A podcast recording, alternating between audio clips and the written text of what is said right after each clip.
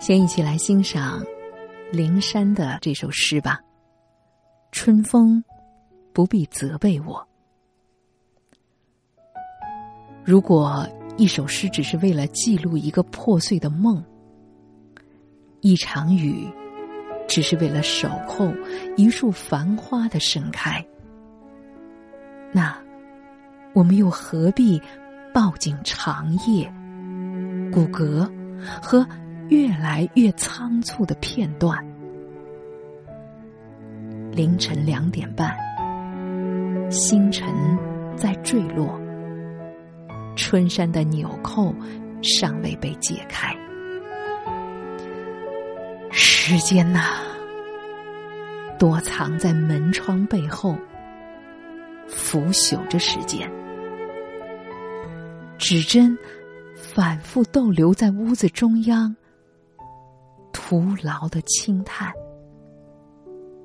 没有谁能听清楚。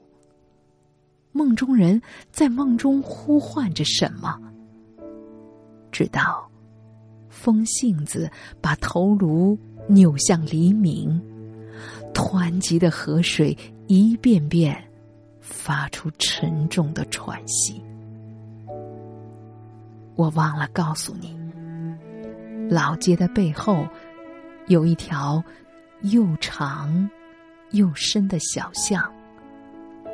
我记得那天，我一个人迎着春风，悲伤的走了很久。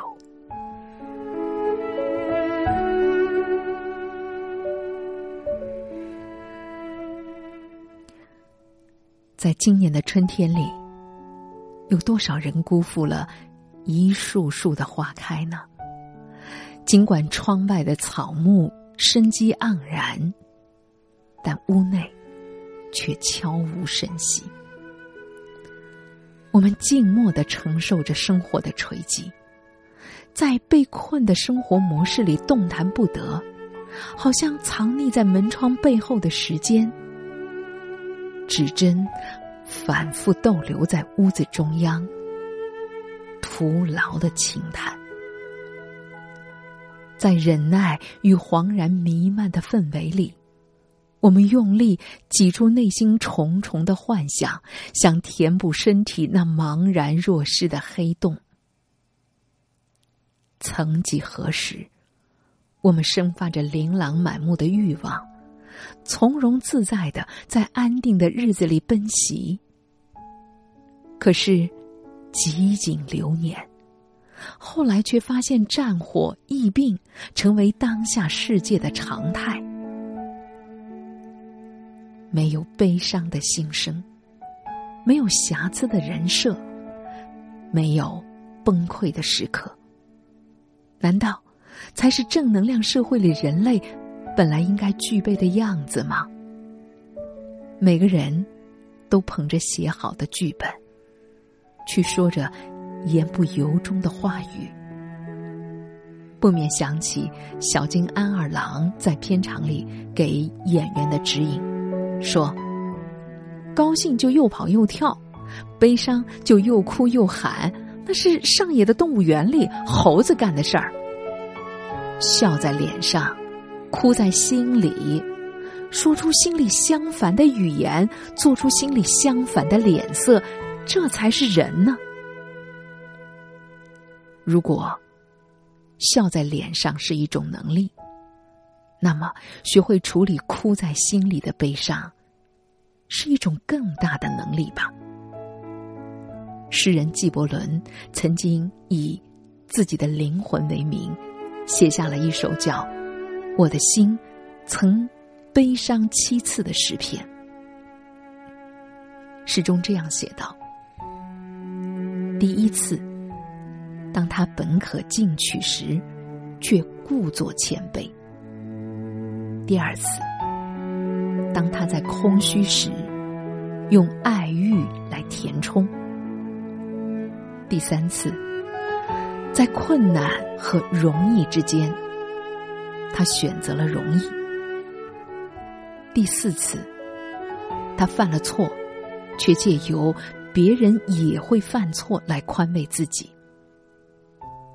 第五次，他自由软弱，却把他认为是生命的坚韧。第六次，当他鄙夷一张丑恶的嘴脸时，却不知那正是自己面具中的一副。第七次，他侧身于生活的污泥中，虽不甘心，却又畏首畏尾。或许，你是否也有过这样的体验？